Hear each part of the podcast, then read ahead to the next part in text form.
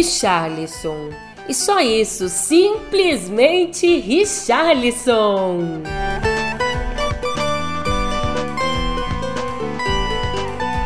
Também por aqui, Haddad e Peste Arida são as principais apostas para a equipe econômica do governo Lula.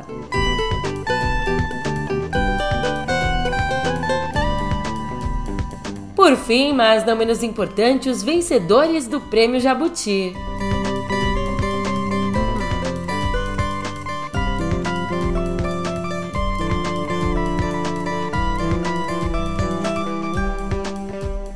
Fato, um ótimo dia, uma ótima tarde, uma ótima noite para você. Eu sou a Julia Keck e vem cá, como é que você tá, hein?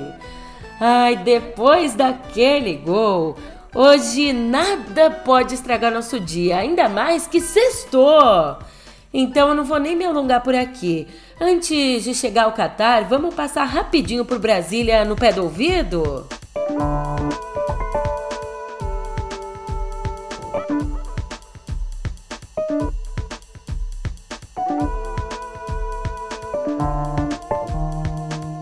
Ó, oh, te prometo que nossa passagem por Brasília vai ser pai bola. Por isso eu começo te contando que poucas nomeações vêm sendo tão aguardadas por próximo governo quanto a nomeação da equipe econômica. E eu acho que isso você já sabe. Mas nos últimos dias, o presidente eleito Lula tem feito aí sondagens e sinalizações em torno de dois nomes para os ministérios da Fazenda e do Planejamento. São eles os nomes do ex-ministro da Educação Fernando Haddad e do economista Pécio Arida, que presidiu o BNDES no governo FHC e hoje trabalha na equipe de transição. O Haddad, ele já tá no jogo. Ele ganhou bastante capital político ao acompanhar Lula ao Egito na COP27. E Lula já sinalizou sim que prefere um político a um técnico à frente da equipe econômica. Mas dentro do mercado e dentro do Congresso, ainda existe alguma resistência diante do nome do Haddad. Resistência que, na avaliação dos petistas, seria reduzida com a presença de Arida no planejamento. Aliás, além disso, a pasta do planejamento, que seria recriada com o desmembramento do atual Ministério da Economia, ela ficaria encarregada da reforma da administração pública, uma das especialidades de Arida. Como trouxe pra gente Miriam Leitão, abre aspas, a Febraban convidou o presidente Lula para o almoço anual nessa sexta. Lula disse então que Fernando Haddad o representaria e deu sinal de que ele falaria em seu nome. O presidente, como se sabe, ainda está poupando a voz após a cirurgia, e isso elevou muito no mercado financeiro o interesse em ouvir Haddad, cujo nome tem estado presente nas bolsas de apostas para o Ministério da Fazenda. Fecha aspas. Enquanto isso, Ontem o clima pesou entre os caciques petistas. Eles se estranharam por conta da PEC da transição, a ferramenta que vem sendo negociada para manter o Auxílio Brasil, o Bolsa Família em 600 reais. Bem, pela manhã, o senador petista Jacques Wagner reclamou que a falta de um ministro da Fazenda já escolhido estaria dificultando a tramitação da PEC no Congresso. Falta mais por enquanto o ministro da Fazenda, dando depoimento, dando uma opinião. E a dona presidente do partido, a deputada Glaise Hoffmann, não deixou barato não, ela reagiu, dizendo que o problema era a falta de articulação política no Senado, o que estaria a cargo de Wagner. O senador Jacques Wagner falou hoje que está faltando um ministro da Fazenda para deslanchar a articulação da PEC. Está né, faltando a articulação política no Senado. Por isso que eu acho que nós gravamos na PEC a forma como foi é, é, iniciado o processo, sem falar ou sem formatar uma base mais forte de governo, não é falta de. É uma leve alfinetada. Ainda sobre a PEC de transição, ontem o relator geral do orçamento, senador Marcelo Castro, anunciou que vai apresentar o texto da PEC até a próxima terça. Numa nota, ele escreveu, abre aspas, para que possamos focar na elaboração do orçamento de 2023, precisamos que a PEC seja aprovada no Senado e na Câmara até o dia 10 de dezembro. Fecha aspas. Um pouquinho apertado, né? Vamos ver se vai dar certo. Aí, no que depender da oposição, pelo menos no que depender do líder do governo Bolsonaro na Câmara, o Ricardo Barros, o partido dele, o PP, vai passar um ano em cima do muro. Pois é, num áudio obtido com exclusividade por nós aqui no meio, o deputado diz ao interlocutor que não vê chances dos movimentos golpistas serem bem-sucedidos e que o melhor a se fazer, portanto, é esperar. Acho que vai ficar, eu estou defendendo abertamente isso. Um ano. Não, não aconteceu nada. O partido, eu acho que vai ficar, eu estou defendendo abertamente isso. Um ano de Muda. Porra, meu posição é governo. Não, não, não quero. Não, manda não muda. Dica, dica, nós estamos em oposição, porque nós, nós disputamos a eleição, o bicho não era nosso, não isso. E também não estamos sem governo. Não dá para ser governo agora. Então, eu, minha né, é ficar um ano na, numa condição de, de independente. Vota que quer votar, vota que não quer votar. E espera daqui um ano ver como é que o povo está na ponta lá. Então, o é o eleitor que está, não é a gente, é o eleitor. Essas falas do líder do governo Bolsonaro na Câmara contrariam outra peça fundamental do governo, contrariam a declaração do ministro da Casa Civil, Ciro Nogueira. A declaração de que a legenda vai fazer quatro anos de oposição. Ainda sobre esses movimentos golpistas, você tá lembrado que o PL, o partido de Bolsonaro, pediu a anulação dos votos de 59% das urnas? Daí o presidente do TSE, Alexandre de Moraes, negou o pedido e ainda multou em mais de 22 milhões, quase 23 milhões, por litigância de má-fé a coligação pelo bem do Brasil, que é formada pelo próprio PL junto com o PP e os republicanos.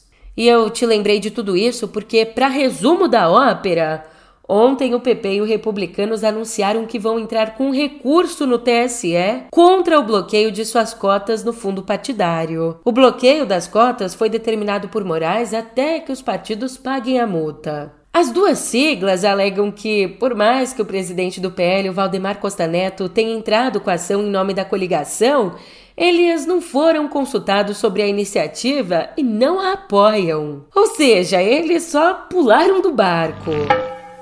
É hora de dar tchau. É hora de dar tchau.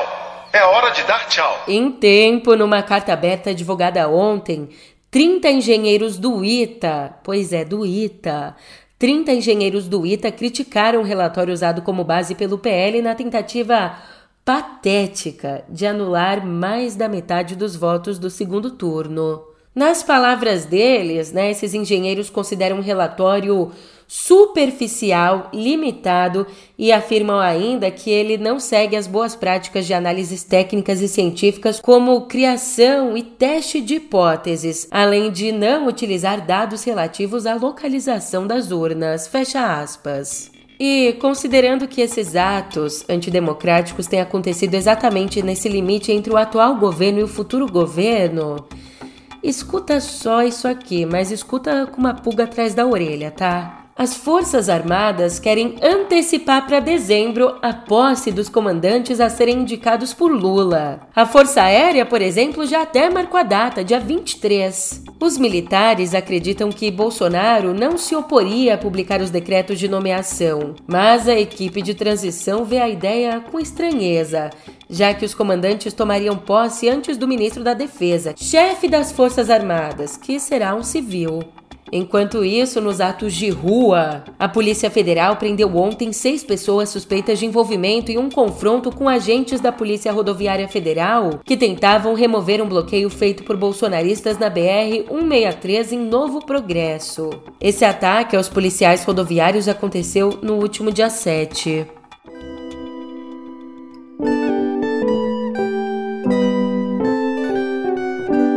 Tá bom, no episódio de ontem eu disse que eu nem tava tão assim no clima de Copa, mas eu me rendo. Agora eu já tô aqui pensando como é que eu vou explicar pro meu filho, se um dia eu tiver um filho, que o porquê dele se chamar Richarlison. Acho que vai ser fácil, né? Só mostrar aquele golaço. Ó, a edição de hoje tá até merecendo um ao vivo, ao vivo.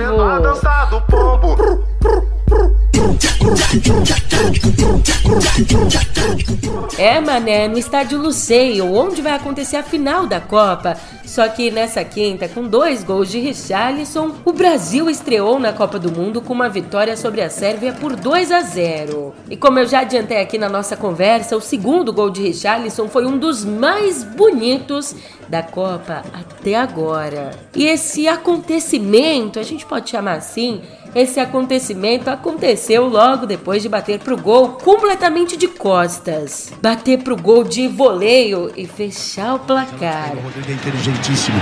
Vini Júnior, a bola que ele deu. Girou! Olha o gol! E que gol! E que golaço! Olha o gol! Gol!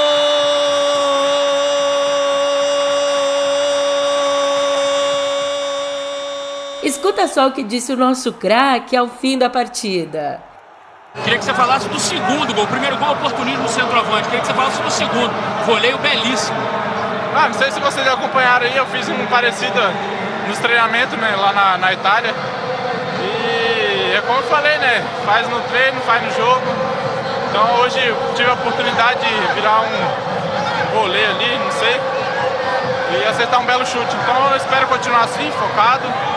É, tenho dois gols e vou buscar mais, quero mais. Os meus companheiros, só tenho a agradecer a eles que no intervalo eu falei que eu só precisava de uma bola para me finalizar e essa bola chegou. E não sei se vocês lembram, mas durante a semana eu falei que, que era difícil furar o bloqueio deles. É, eu estou acostumado a jogar com esse tipo de jogo lá na Inglaterra, onde as equipes é, jogam um pouco fechada. Então a oportunidade que, que eu tivesse, eu sabia que eu ia ter, ter que guardar. Então, graças a Deus, veio, duas e eu pude estar focado e finalizar bem. Enquanto isso, no segundo tempo, Neymar sofreu entorse no tornozelo direito com uma disputa de bola que tirou ele da partida. Sentado ali no banco de reservas, o atacante foi flagrado chorando ao mesmo tempo em que colocava gelo sobre a lesão. E numa coletiva, o médico da seleção brasileira, Rodrigo Lasmar, falou sobre o machucado. Ele apresentou um pouco de, de, edema, de inchaço no tornozelo. Já iniciamos o tratamento imediatamente, ainda no banco. Ele seguiu em tratamento agora na fisioterapia. E nós precisamos de aguardar 24, 48 horas para ter uma, uma ideia mais clara sobre a situação do jogador. Não existe ainda nenhum exame de imagem marcado. Caso exista necessidade, nós o faremos, mas isso vai, decidir, vai ser decidido à medida que ele seja avaliado amanhã, provavelmente. É, a expectativa é de observação. Qualquer coisa que a gente fale agora sobre a evolução e sobre é, a sequência dele é prematuro. A gente ainda não tem nenhuma resposta. É importante aguardar. Tudo bem que esse machucado do Neymar pegou a gente desprevenido, mas não quero mais saber de depressão e de coisas para baixo no rock hoje em dia. Vamos falar de coisa boa então, do que interessa. Além de marcar dois golaços ontem, não faz pouco tempo que o Richarlison marcou outro gol fora do campo. Marcou outro gol ao pedir que todos os brasileiros se vacinassem contra a Covid. Em novembro do ano passado, numa coluna, ele escreveu, aspas, senti que era necessário passar essa mensagem ao saber que muitas pessoas ainda não se vacinaram. E isso não por falta de imunizantes, nem por atraso na entrega de vacinas, mas por escolha própria. E isso me deixou preocupado, de verdade. Fecha aspas. Ainda, o Camisa 9, que fez história em campo, acumula um histórico de luta por justiça social e ambiental. Nas redes sociais, vira e mexe, ele está cobrando autoridades e expressando opiniões sobre casos de racismo, violência contra a mulher e degradação ambiental se tornando com isso um dos jogadores mais politizados do time de Tite. E eu não tô falando de politizado no sentido de apoiar um candidato ou outro, mas pra você entender bem do que é que eu tô falando, em 2020, numa entrevista ao Globo, ele explicou tudo, dizendo assim, abre aspas, ultimamente, em toda entrevista que eu dou, uma pergunta é certa, por que você se posiciona? Mas talvez o melhor fosse, por quem você se posiciona. É muito importante que isso fique claro. As pessoas de onde eu venho não têm voz nem vez. poucos até hoje procuraram saber o que é importante ou o que falta para que elas vivam melhor. No Brasil é assim, muitos só recebem atenção em época de eleição. Falando nisso, vocês sabem, eu nunca tive um partido político. Para ser sincero, nem me interesso, porque não preciso de um para saber que é errado faltar energia elétrica por 22 dias em um estado inteiro. Ou ainda para saber que é um direito básico ter comida na mesa, saúde, educação e moradia. Também nunca entrei num laboratório. Ainda assim, eu posso dizer a todos que a ciência é a nossa única saída em todos os momentos. Eu vejo isso no meu dia a dia como jogador. Meu corpo precisa da ciência e da medicina para que eu possa fazer o que eu mais amo. Bom, eu sequer terminei meus estudos, mas não é necessário um diploma para enxergar que muita gente é intimidada, encurralada e morta pelo racismo todos os dias no Brasil. Li numa matéria que 75% da população pobre é preta e que 76% das pessoas mortas todos os anos também são pretas. Coincidência? Não precisa ser o rei da matemática para concluir o óbvio. E é por isso que todos os dias agradeço a Deus pela oportunidade e por não ter virado estatística. O futebol me salvou. É por isso que eu falo, me posiciono e mostro a minha indignação. Pelo mínimo de dignidade e igualdade para todos os brasileiros que não tiveram a mesma sorte que eu. Espero ter respondido a questão. Fecha aspas. Ave Maria! Olha, respondeu e mais que respondeu, não é para qualquer um não, viu? O pombo toma vacina, paga imposto, faz gol, faz tudo. Ouviram do Ipiranga as margens plácidas de um povo heróico brado retumbante. Mas nem só de Brasil se vive a Copa, né? Por enquanto, pelo menos.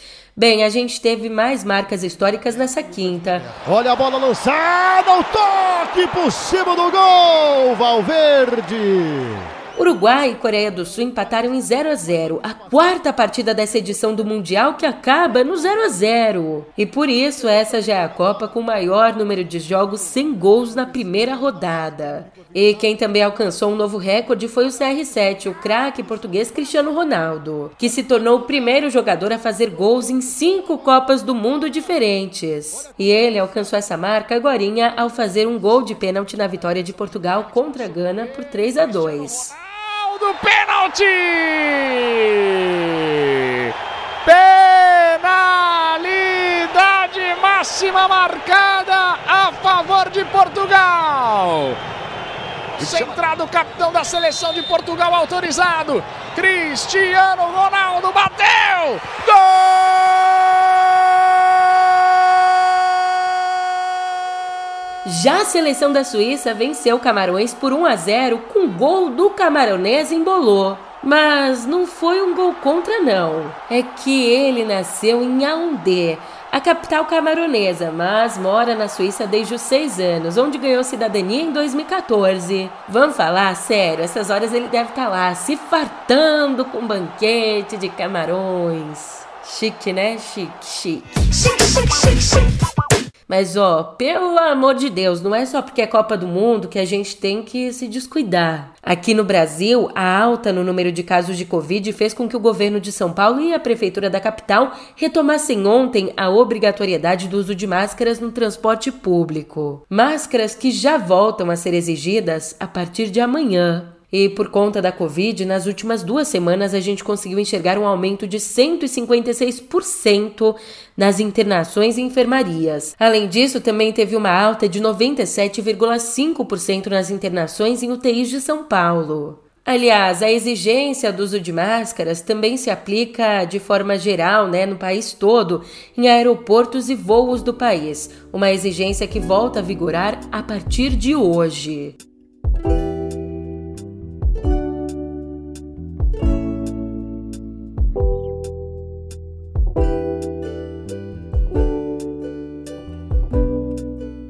Coisa fina que você quer? Então a gente abre aqui a nossa conversa cultural com os vencedores do 64º Prêmio Jabuti, o mais importante da literatura brasileira. O grande vencedor que levou o título de livro do ano foi um livro de poesias de Luísa Romão, o também guardo pedras aqui. E além de todo o prestígio de receber esse título, você sabe, prestígio não paga conta, né?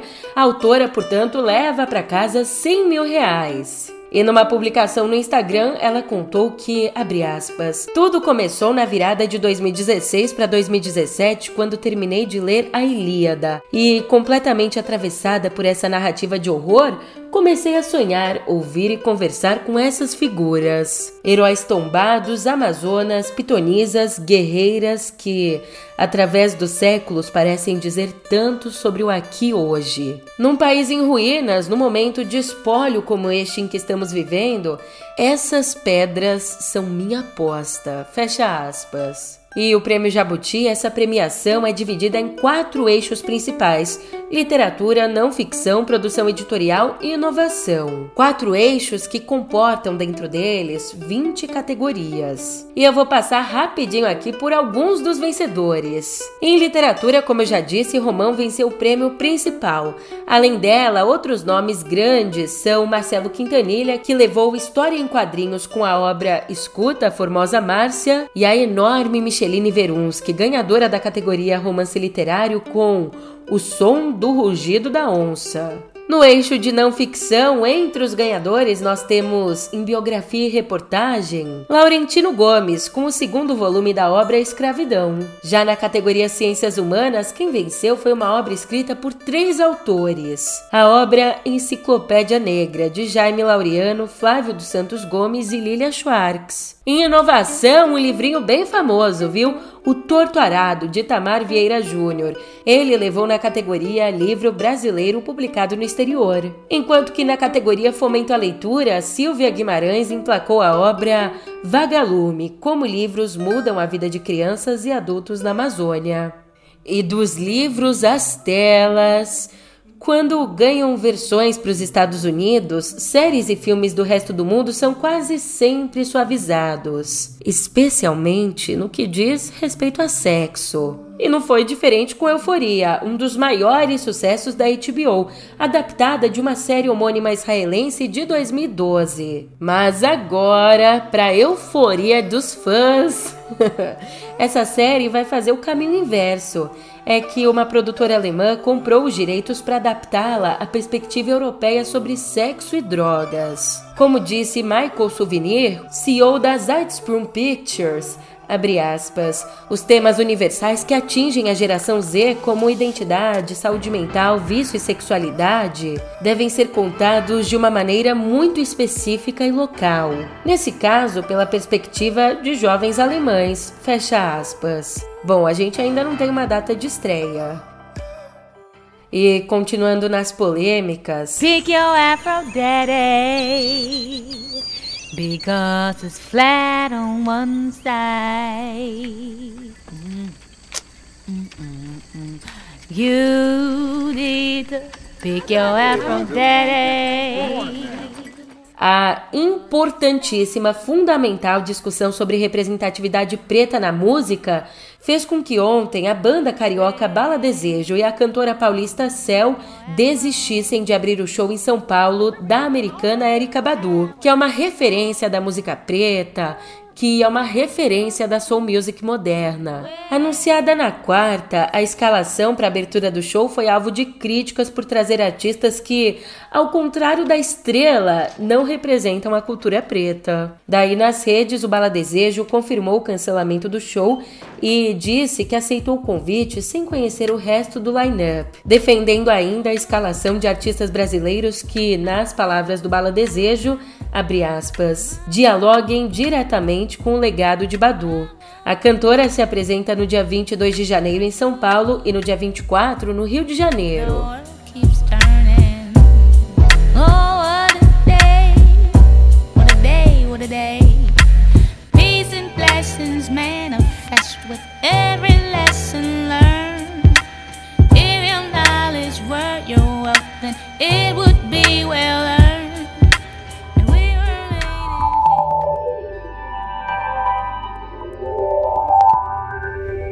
Já pensou em pedir um Uber sem sair do WhatsApp? E eu não tô falando aqui de pedir para alguém pedir para você não. É que a gente tem novidade no ar. Agora a gente já pode solicitar as corridas direto do WhatsApp. O lançamento foi anunciado nessa quinta e vale para as modalidades Uber X e Uber Moto. Mas Julia, eu não tô te entendendo. Calma, eu explico. Para pedir um Uber via WhatsApp, basta enviar uma mensagem para o número 11 94488 3478. Então, no próprio WhatsApp, vai aparecer a opção de logar na sua conta do Uber, sem ter que sair da conversa. Você loga e depois do retorno clica em pedir uma viagem, escrevendo ali mesmo na conversa as informações necessárias, como onde você está e para onde você quer ir. Daí basta guardar o motorista e vida ganha.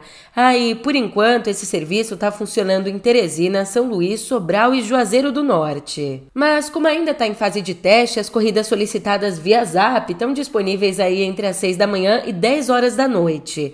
E as corridas também, essas viagens, devem ser pagas em dinheiro ao motorista. Pelo menos por enquanto. De acordo com a Uber, o recurso vai sim ser lançado em outras cidades, mas a gente ainda não tem uma previsão disso. E vale dizer também que o nosso país é o segundo do mundo a contar com a novidade, que já estava em operação na Índia desde o ano passado. E agora a gente conversa sobre ele, que acha que é o dono e proprietário da liberdade. Ai, que bonitinho. Ai, ela é toda boazinha, ela é toda do bem, ela é tão galera, ela é jovem, ela é, sabe? Ah, ah se fuder, sabe? Chata, pá. Depois de reativar a conta de Donald Trump no Twitter, Agora, o bilionário Elon Musk decidiu oferecer, a partir da próxima semana, uma anistia geral para as contas suspensas da plataforma. O anúncio desse perdão geral veio depois de uma enquete feita por ele no Twitter que questionava os seguidores exatamente sobre isso, sobre o restabelecimento de perfis que, na visão dele, não violaram a lei ou se envolveram em spam flagrante. E como resultado da enquete, os votos sim representaram 72% do total de 3 milhões de respostas. Bem, ainda não tão claro quais contas serão permitidas de volta à plataforma, mas essa decisão levanta preocupações sobre o aumento no assédio, o aumento do discurso de ódio e desinformação na rede social. E pegando carona nessa linha Elon Musk, como uma baita patriota que eu sou, eu também vou me despedindo falando aqui sobre liberdade. Mas é claro que eu tô falando aqui da boa liberdade, não esse suco de qualquer coisa e tudo junto e tudo pode. Olha, sem mais delongas, um final de semana cheio de samba para você e já no clima do Hexa. Um final de semana cheio de liberdade boa, na voz de Dudu Nobre. Sendo assim, que a voz da igualdade seja sempre a nossa voz. Te vejo aqui na segunda, hein?